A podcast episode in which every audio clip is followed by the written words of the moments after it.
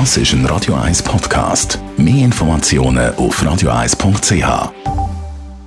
Die Sprechstunde auf Radio 1, präsentiert von der Dr. Andres Apotheke Stadtlaufen. Pflanzliches Wissen aus der eigenen Produktion bei Sportverletzungen, Blasenentzündung und Energiemangel.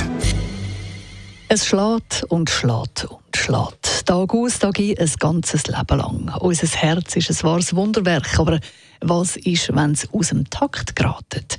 Thomas Zerm, Kardiolog, wie ist das mit Herzrhythmusstörungen? Wie häufig kommt das überhaupt vor? Eigentlich hat ja jeder Herzrhythmusstörung, wenn es nur ein Extraschlag ist.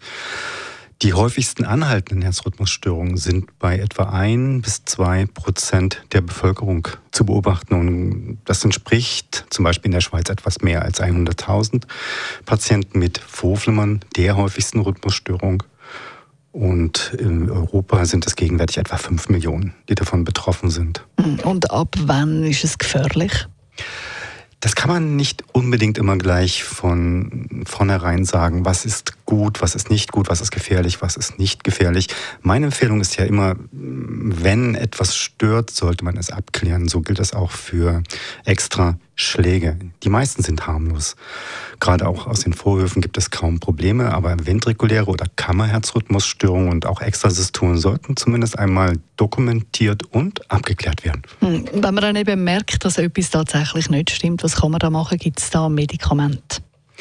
Genau. Also ich glaube, gerade bei den nicht so gefährlichen Herzrhythmusstörungen reicht es aus, dass der Patient weiß, da gibt es nichts zu erwarten, das ist ungefährlich.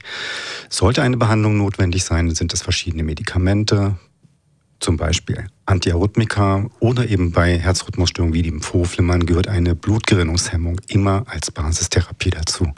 Der Thomas Term, Kardiolog. Und am Montag nach der 10 geht es jede Woche ums Herz. Das ist ein Radio 1 Podcast. Mehr Informationen auf radio1.ch.